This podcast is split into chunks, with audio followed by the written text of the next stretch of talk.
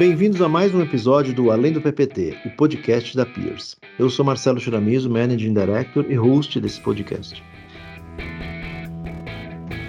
Esse episódio é a continuação da conversa sobre tecnologias no mercado de seguros, que a gente conversou com a Denise Oliveira, CEO da Fit Insure, e o Vinícius e a Renata, ambos da equipe da Peers Consulting.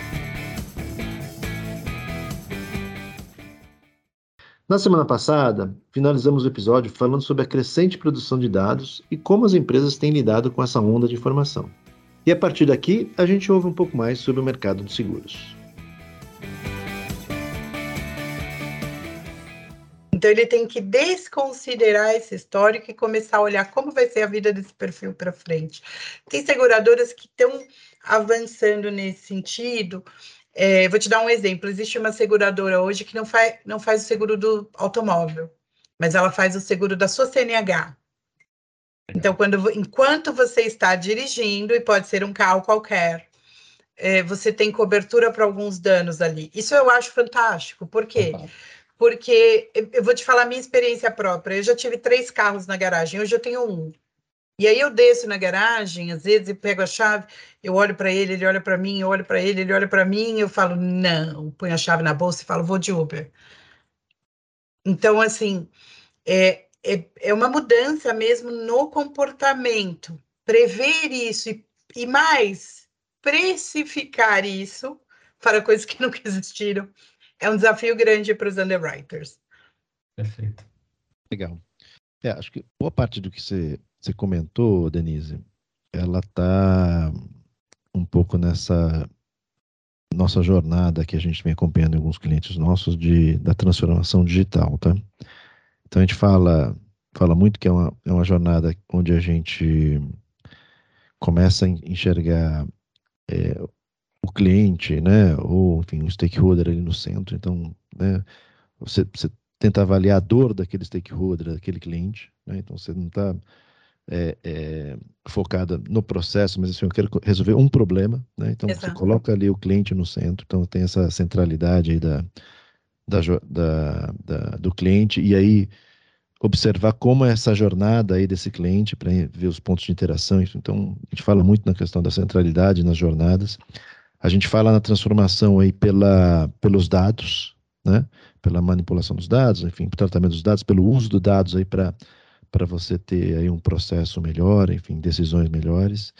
É, a gente fala também, né, agora, você não comentou, mas dentro desse processo aí de transformação, a gente fala muito em agilidade também, né, enfim, cada vez mais, é, isso, e isso veio né, dessa cultura de inovação, onde as, onde, onde as empresas começaram a, a testar, errar, fazer de novo, enfim, né, e fazer coisas pequenas para depois escalar. Então, tem, tem, tem esse movimento da agilidade também dentro desse processo de transformação digital. E, e, e um outro ponto também, essa abertura de, de, desse ecossistema, né, vamos dizer, desse, da, da transformação digital, ela veio aí com, com, com abertura para as empresas techs aí que a gente que a gente já comentou, enfim, que, que acho que é o, o tema aqui da, da, da, minha próxima pergunta, né?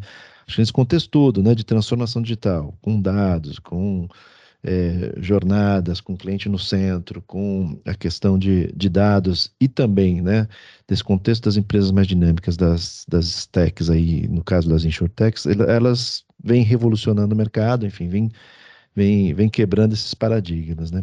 Mas, como a gente já comentou aqui, no caso da indústria de seguros, é ainda uma, uma, uma, uma batalha grande aí, né? Tem que transformar mentalidades, processos, pessoas analógicas, enfim, né? Mas como é que você vê esse contexto, então, de, de, de, de transformação? Qual que é essa, essa jornada que você tem ainda de, de, de, de, transformação da indústria de seguros, aí como, como fazendo parte hoje de uma, de uma insurtech? É, eu, eu, vejo com olhos positivos, e se a gente faz um comparativo uh, com o que a gente viu nos anos anteriores, é bastante importante né, a evolução que se teve até aqui.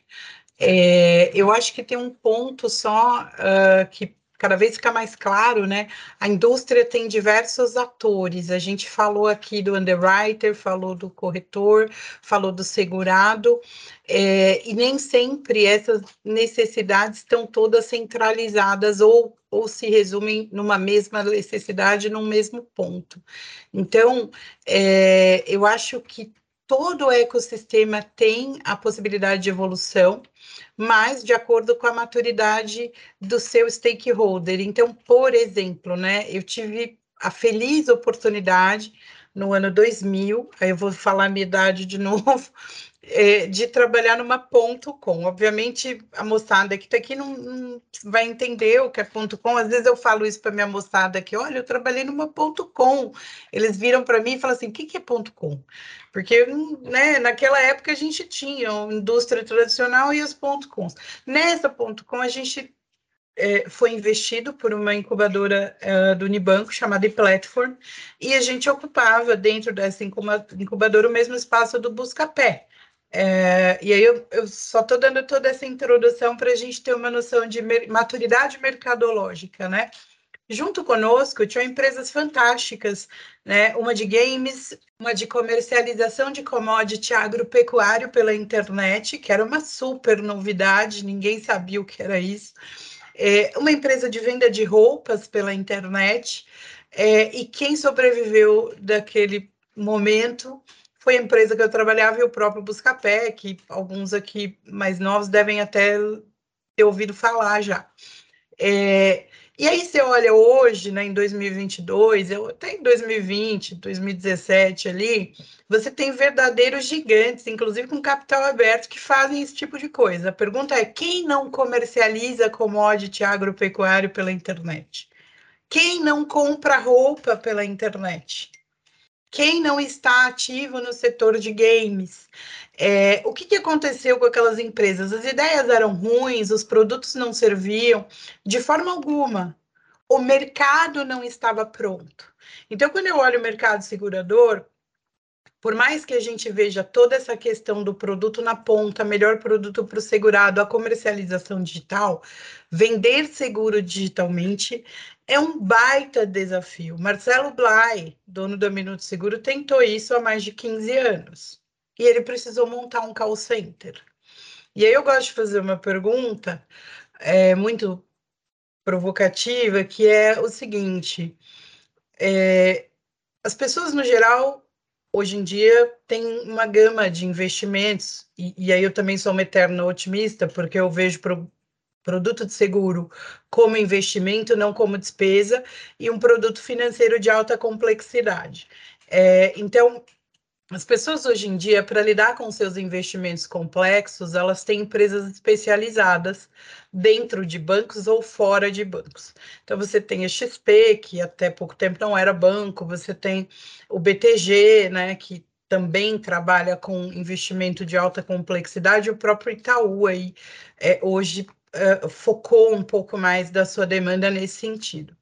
É, e aí eu gosto de fazer uma brincadeira que é a seguinte: quantas vezes você já fez um investimento de alta complexidade sem ligar para o seu assessor? Porque na poupança você vai lá e transfere. No CDB você também faz, mas são produtos que viraram commodity para que você tenha confiança de comprá-los online. E seguro, você está indo para o mesmo caminho com alguns produtos comoditizados. Seguro de celular, seguro de automóvel, automóvel mais ou menos, mas seguro de celular, seguro de automóvel, são produtos comoditizados que o mercado tem awareness suficiente para tomar decisão online. A gente mexe com um tipo de seguro aqui que é de DNO e INO RC, que é responsabilidade civil para obra, para condomínio. Dificilmente alguém vai comprar isso online sem ligar para um assessor, porque são riscos grandes envolvidos. Então, eu vejo esse processo de digitalização maravilhado, afinal eu tenho uma insurtech, senão não teria essa empresa, esse tipo de empresa, mas assim, os pontos a amadurecer do ciclo como um todo, do processo, do end-to-end, -end, eles podem ter muitos ganhos além da comercialização digital e orientados para as necessidades dos stakeholders específicos. Aquele underwriter que vai ter que reinventar a forma de precificar, ele pode ter um amparo ali. É, o processo de sinistro, então, assim, o que eu falei, a gente mexe muito com o mercado em inglês.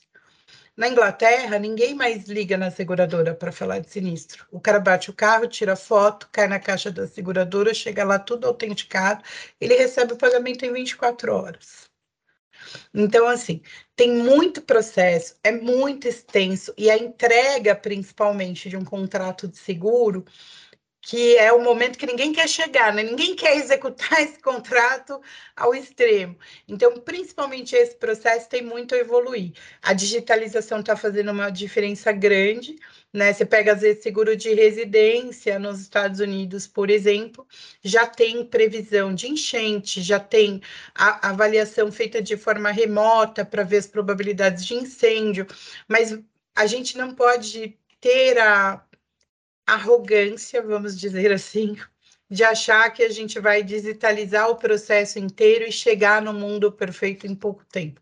Eu acho que a gente tem uma estrada longa pela frente e que a gente tem que resolver uma dor por dia, um dia por vez e, mirar no processo lá na frente mesmo, melhor que seja para quem o esteja consumindo, independentemente se é o segurado, se é o corretor, é, se é o público interno da seguradora. Só fazer um comentário.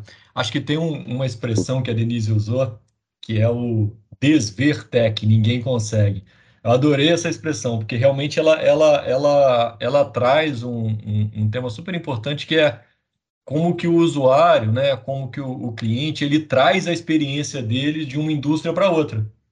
Né? Então, o mesmo cliente que faz o seguro é o mesmo cliente que anda de Uber, que pede comida no iFood, que, né, que tem diversas experiências digitais, que usa os bancos digitais, é, mas a gente tem que, como você trouxe, com base em toda a experiência na indústria, respeitar as características específicas da indústria, né, de toda essa regulação, de toda essa é, é, as, a, os agentes envolvidos no processo que fazem com que essa transformação seja mais lenta. Mas ela tem que, essa experiência ela tem que ser central.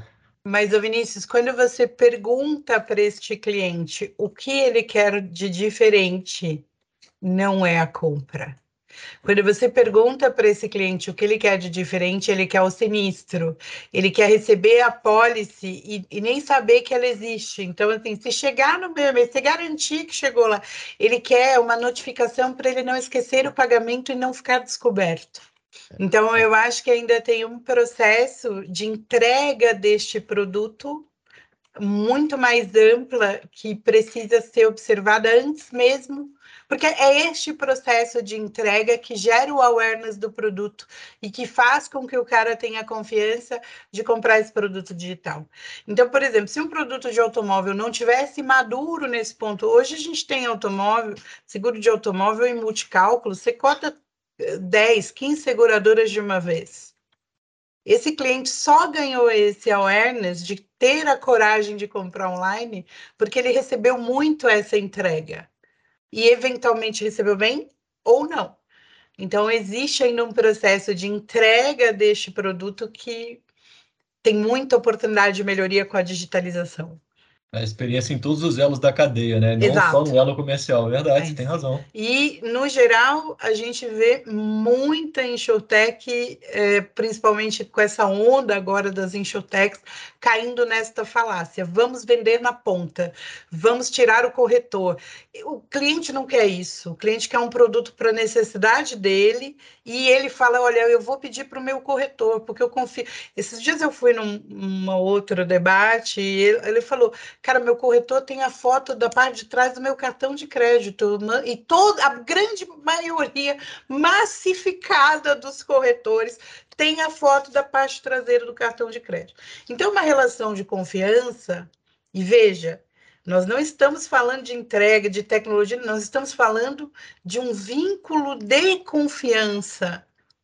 Às vezes você não tem coragem de mandar a foto de trás do cartão de crédito nem para alguém da sua família. Então, assim, é uma relação de confiança que foi construída e que é muito difícil uma tecnologia quebrar. É, que eu, eu acho assim, aqui é que a gente tem muita oportunidade. Seja, como você comentou, são vários elos da cadeia, são vários stakeholders, são vários ramos aí, né, de seguros. Então, enfim, você está tá atacando um específico, né, A Fit Insure está atacando em específico e tem outros vários, né? Eu acho que a, a, a conclusão é que a gente, é, para não cair no erro, e isso é importante que que, que você está colocando, que a solução é substituir o corretor. Que não, essa não é a solução. Se você tem um, se está pensando no InsurTech, não pense nisso, porque quebrar esse elo de confiança, como, como essa relação de confiança, como você colocou, é, é super difícil. E ao mesmo tempo tem diversas outras oportunidades na cadeia aqui que a gente pode parar, pensar e tentar resolver esse problema da, desse elo, né? Que acho que é, que é um pouco dessa, dessa, desses desafios né, da, das empresas techs, né? Acho que só para só para finalizar, eu acho que a gente tem uma tem um empurrão aqui para esse movimento de digitalização, de, né, de, de evolução aí da, da, da indústria, que começou com há dois anos atrás com o, a formalização, vamos dizer assim, do Open Banking, né? E aí um ano depois veio a, a instituição aí do, do Open Insurance. E a gente, a, a PIRS participa desse, de, desse processo aí dentro da estrutura inicial, como secretariado, enfim, e tem acompanhado de perto toda essa evolução. E isso, obviamente, é um, é um, é um movimento aí sem volta aí, que também acho que, que não, não, há, não há volta, mas que é um impulsionador aí para que toda a indústria comece a se digitalizar, enfim, se transformar. É, a gente já teve a, a primeira fase do, do, do OpenShirt com a, com a parte das certificações das, das APIs aí para quem para quem não, não, não, é muito conhecedor aí das, dos termos técnicos, né? Mas enfim, teve uma primeira etapa onde todo mundo é, colocou suas, seus elementos de comunicação aí de, no ar aí para é, certificar que eles estavam aptos aí para começar a trocar informação. E a gente está começando a, a, fase 2 do, do OpenSures, que é exatamente essa parte de compartilhamento de dados e serviços, né? É, para a gente começar a beber dessas informações. É, e aí eu queria só entender um pouco, a, a é, Denise, você falou um pouco sobre, sobre, sobre a solução de vocês, sobre a plataforma de vocês, mas eu não, não, não consegui entender como é que ele, como é que vocês estão conectadas aí a esse movimento do, do Open Insurance, aí, como é que a solução de vocês está conectada a isso. E se puder contar um pouquinho para a gente, só para só a gente fechar esse nosso bate-papo aí, com esse tema aí que está agora, né, cada vez mais no mercado. É, as nossas APIs elas seguem um nosso padrão, vamos dizer assim. E aí a gente tem um layer de comunicação que coloca essa transação, vamos dizer assim, no padrão estabelecido pela SUSEP. É, eu acho que isso vai trazer muita, muita uh, benesse no sentido é, do compartilhamento da informação no mercado, como citei aqui, é, eu mesma, nos tempos de seguradora, tive problemas em relação à obtenção de alguns dados. É, contudo, é. eu acho que ainda a regulação precisa amadurecer bastante, principalmente no que diz respeito a uma coisa que eu costumo chamar de Chinese Wall. Né? Então, por exemplo, quando você pega sociedades iniciadoras, qual a barreira que elas terão em relação as registradoras, né? Porque afinal, uh, quem vende ou quem capta a venda não deveria certificar ou reportar. Né? Tem um, pode haver pode haver um conflito de independência aí. É, além disso, uh, como que a gente garante garante é uma palavra muito forte, mas como que seria regulada, por exemplo, uh, e aí você tem lá S1, S2, S3 e S4, e o sandbox. É, quando você fala do sandbox especificamente, você tem seguradoras muito pequenas tentando dar o primeiro passo neste modelo de sandbox. E, eventualmente, você, inclusive, tem exemplos de mercado, essas pequenas seguradoras, elas atacam um nicho específico, que as seguradoras grandes não querem num primeiro momento, mas quando elas veem o tamanho do mercado, elas passam a querer. E aí, quando a gente fala de OPIN, e eu já tive presente em banca assurance, em seguradora independente, para saber exatamente como que funciona esse processo de desenvolvimento de produto, né? É, e às vezes isso acaba perdendo o foco dentro do banca assurance ou dentro da seguradora de grande porte, porque desenvolver este nicho ou este tipo de produto é caro. Chegar à maturidade, que às vezes essas pequenas chegam, é muito caro dentro de uma companhia grande. Então, é, como que a gente preservaria a propriedade intelectual, o segredo de negócio dessas menores que, sem proteção, fatalmente seriam engolidas, porque a partir do OPIM elas passam a dizer a taxa que elas praticam, as coberturas que elas têm, o preço que elas é, colocam e até mesmo o apetite de risco é, de um determinado público está aberto ali. Então, como que a gente vai manter é, neste contexto de informação aberta, a independência e uma concorrência saudável entre essas empresas de maior e menor porte. É, então, eu, eu, realmente sou uma entusiasta do PIN, mas eu gostaria de ter essas respostas mais claras, porque senão é, a minha percepção é que o OPIN vai virar uma briga de cachorro grande ali só para seguradoras de S1 que. É, e aí, quando você fala de seguradora grande, eu costumo falar isso, né? O nosso mercado é um mercado complexo, então, eventualmente, quando você compara notas técnicas de uma seguradora com outra, e aí você lembrou, olha, o fulano estava na uma, agora ele foi para outra. Eventualmente, até o erro de português da nota técnica permanece o mesmo. Então, quando você fala neste nível, elas estão ali no PIN trocando informação. Em teoria, é o que a gente costuma dizer no mercado segurador, é o bom e velho rouba-monte, que o prêmio sai de um lugar, vai para o outro, você continua com o meu produto e está tudo certo. Mas como no PIN, e acho que esse é um questionamento que é, eu faço a SUSEP desde o início, né? Em 2019 estive lá com eles mostrando como que eram nossas estruturas de APIs e etc, porque a gente tinha esse case em UK. É, e é, é, um questionamento importante, até mesmo para que seguradoras de menor porte consigam se sentir seguras ao entrar.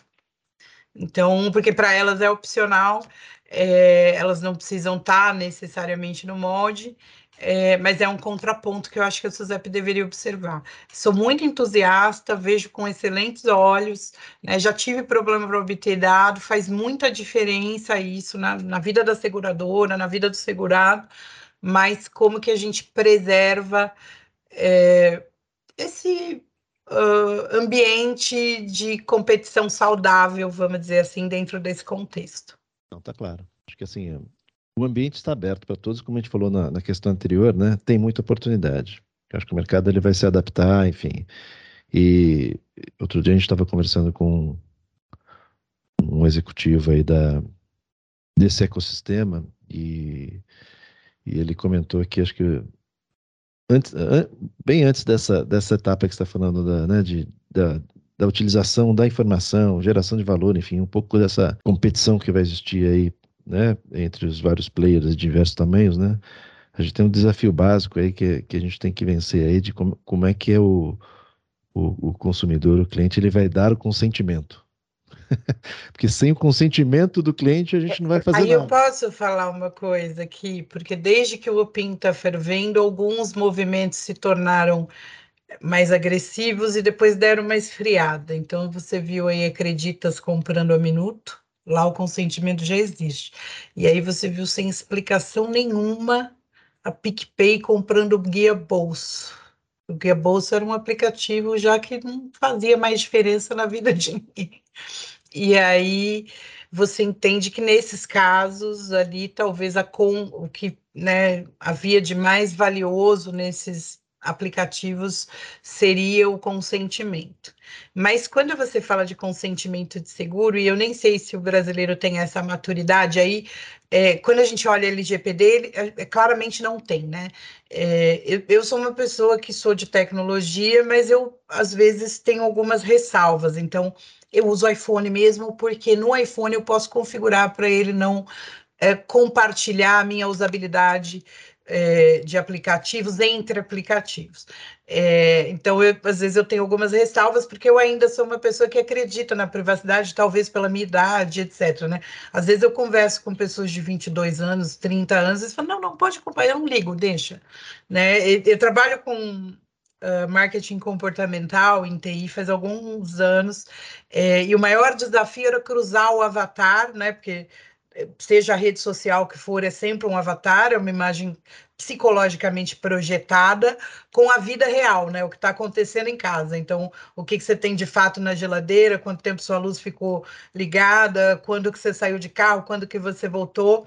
E é justamente essa troca de informações entre os aplicativos que viabiliza esse cruzamento do, do ego projetado com o ser humano real. É, e aí a gente já sabe que o brasileiro, quando você fala de LGPD, ele não tem muito esse tema de não, não usa. Mas quando você está falando de seguro, e se cair na mesma toada talvez seja um problema, você tem declaração de saúde, você tem uma série de temas pessoais que eventualmente os próprios segurados não querem expor. Né? Então, eu já tive situação de seguro de vida que tinha três apólices porque tinha três companheiros. Né? Então, assim, e um não sabia do enfim. É, é, quando você fala de seguro, mexe num outro, é, num outro contexto de informação que a LGPD somente não segura, porque quando você fala de LGPD, você está falando do endereço, do e-mail e tal. Você fala de seguro, você está falando de declaração de saúde, de, de cônjuge, de filho, é, às vezes de partilha. Então, sim, eu concordo que esse é um desafio a ser vencido, não pelas informações que a LGPD cobre, vamos dizer assim, eh, transitadas em sistemas convencionais, mas por esse outro histórico muito mais pessoal que é envolvido no contexto de seguro. É isso aí. Agora vamos para o nosso quadro de Pato para Ganso. Se você está ouvindo pela primeira vez, nesse quadro a gente traz sempre um assunto mais informal e descontraído para a nossa conversa com os convidados. E aí um desafio aqui para os convidados é trazer uma, uma história aí, é, já que a gente está falando de seguro, né? Uma história insegura. Aqueles que a corretora ou underwriter, como a, a Denise comentou, ficaria de cabelo em pé saber, se soubesse que você estava tava se metendo num perrengue aí, né? Enfim. Agora eu vou descontrair. Eu é. tenho hipotiroidismo, eu sou uma pessoa natural que nasceu para morar em país tropical. Eu adoro o verão, as pessoas são felizes. É outro, é outro estilo. E aí, eventualmente, eu, eu me auto saboto, eu me engano e falo: legal, vamos fazer uma viagem de inverno. e geralmente. Isso, vamos, vai para deixar meu marido feliz. Ele gosta dessa temperatura que não faz sentido. Por exemplo, hoje eu tô com ar-condicionado no 28, de casaco, entendeu? Não é uma coisa que me deixa feliz, esse, esse clima que não é ameno, vamos dizer uhum. assim. É, e for, foram duas furadas, porque eu tive a felicidade de ir para Nova York. Teve uma tempestade de neve em Nova York, acho que em 2012 ou 13, alguma coisa assim, é, que foi a pior dos últimos anos, assim, 90 centímetros de neve. Eu estava lá. E aí teve essa situação do. Eu, eu, que é aquela coisa que para você aprender, que vai, vai para o Nordeste, entendeu? Que lá vai estar tá tudo bem. E aí teve essa situação do Vale Nevado, que tudo é muito lindo. Eu, de novo, né? Eu não sirvo para aquilo porque meu nariz começa a ficar duro, minha orelha, meu dedo, não é para mim. Eu começo a tremer de verdade. Eu tenho hipotermia e tal. E aí a gente foi, brincou, passou o dia com as crianças, todo mundo se matando na neve, molhando a meia para depois você ter que ir lá trocar, etc, que senão vai congelar o pé. E foi ficando tarde, eu falei para o Carlos, falei, cara, acho que é bom a gente descer, né? Não, vamos mais um pouquinho, tá bom, é bom a gente... Aí a hora que a gente resolveu descer, apesar da gente estar tá com as, com as correntes nos pneus, é, no meio é, tem um, um, lugar que é um parquinho, assim, tem umas balanças tal, e, e é aquele negócio branco, aquela imensidão branca, dois balancinhos, escorregador e um gira-gira. Um Aí, né, vamos descer, vamos no assim. De repente, eu olhei do parquinho, o sol tava, tava tudo vermelho, o sol, e eu falei, ferrou, nós vamos descer à noite. Olha, é, assim, nesse tipo de, de situação, você descobre que você não é exata nenhuma e que você reza, você pede pelo amor de Deus. Enfim, chegamos todos bem, foi bastante emoção, assim, as crianças acabaram ficando com medo, porque o carro, mesmo com a corrente, e, e era muito escuro, então não tem uma iluminação. É uma montanha, né, gente? Talvez não seja para ter iluminação mesmo. Não tem uma iluminação muito adequada, mas é aquele momento que você, você percebe que algum dia na sua infância alguém te ensinou a rezar por, com este propósito. Você lembra, resgata e reza e vai. No meu caso, eu, eu também, isso há mais de quase 30 anos atrás, eu também, aí, aí no, a viagem que eu fiz foi, não foi para neve, foi para o Nordeste, Denise, e aí tinha daqueles, daqueles aeroplanos ali que fazem aqueles passeios na, na praia, que você fica encantado, nossa, eu vou fazer um, vou voar. Enfim, Voei, ótimo, tirei foto lá de cima, lindo, maravilhoso, mas hoje lembrando, não tinha nada de segurança, não tinha cinto de segurança, fui de chinelo, é, enfim, tirando foto, né, sem, sem nenhuma proteção, enfim. E, e, é o que me lembro agora, realmente, assim, fora outros perrengues, mas o que me lembro agora é realmente ter, ter arriscado aí num, num, num, num veículo é, na praia ali, o primeiro que apareceu, não, olha, vem aqui, faça um voo panorâmico aqui, fui lá e, né, sem medir as consequências. É, eu vou. O Shira conhece um pouco dessas histórias, porque a, a, a primeira experiência, né, como em fazendo corrida de aventura, ele estava ele tava no meio. Mas eu, eu, por muitos anos, fiz corrida de aventura, então a gente passava 12 horas, 14 horas no meio do mato, é, correndo, pedalando, remando, escalando é, e atividades contínuas, né? E no final, em exaustão física e a gente lá ainda. É, então, muita gente, quando ouve essas histórias, classifica como um maluco, mas apesar disso, a gente, a gente sempre foi muito cuidadoso. Então, né, sempre usando equipamento de, de segurança, é, treinava bastante, com as, tinha as técnicas adequadas, mas realmente era né, no meio do mato, em lugares ermos. Os treinos eram né, pedalar de madrugada para estar tá acostumado com pedalar no escuro, ver se a lanterninha funcionava, no frio. É, então, coisas que dá para fazer com 20 e poucos anos. mas sempre tentando melhorar a situação de segurança, mas a gente estava exposto com certeza. Mas eu vou te dar uma dica: cheque a cláusula de exclusões do seu seguro de vida e veja o que está escrito sobre esportes radicais e o que, que é considerado esporte radical. Principalmente esse do Chile, possivelmente teria dado uma meleca. Só um caso também que aconteceu comigo, contar rapidinho, uma viagem que fui fazer para a África do Sul e aí tem aquele passeio do tubarão branco, né? Então, vamos lá no passeio do tubarão branco, entrar na gaiola para ver o tubarão. Eu me preparei toda, viagem longa, aí pega é, a van para chegar lá e depois pega um barco, anda não sei quanto tempo, faz uma preparação. Entrei na gaiola e fiquei lá esperando o tubarão vir. Então, dentro da gaiola você tem uma grade para se segurar, né? E tem a grade da gaiola também. Aí o tubarão veio, bateu na minha frente. Depois, eu, eu levei um susto, né? Claro. Depois, ao ver o vídeo, né, que a gente estava gravando, eu reparei que, ao invés de segurar na grade de dentro, eu estava segurando na grade de fora. Ou seja, poderia ter acontecido alguma coisa.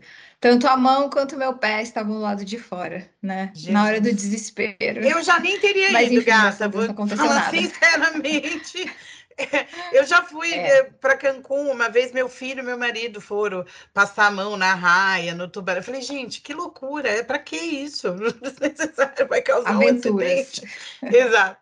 Mas assim, eu já nem teria ido, mas olha, é, é coragem, vamos combinar. É, foi, foi difícil ali. mas eu só reparei depois, então tudo bem, né? Bom, chegamos ao fim de mais um episódio do Além do PPT.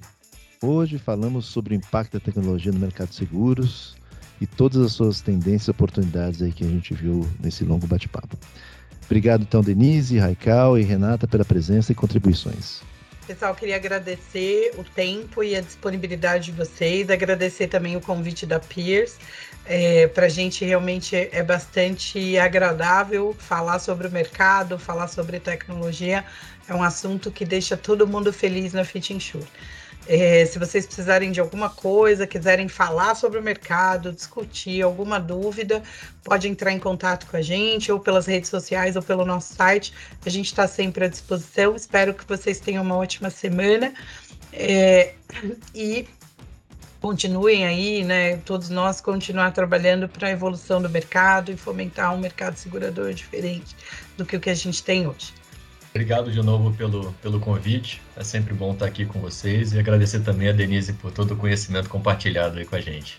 Com certeza. Shira, muito obrigada. Denise também por aceitar o convite. Acho que a sua participação foi muito boa e você conseguiu mostrar para a gente, né, e discutir com a gente é, os impactos da tecnologia no mercado de seguros e também um pouquinho da inovação. Obrigada, viu?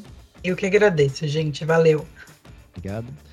Se você gostou desse conteúdo, não deixe de nos avaliar com cinco estrelas no seu tocador de podcast preferido e fique ligado nas nossas redes sociais. Até a próxima, pessoal. Obrigado.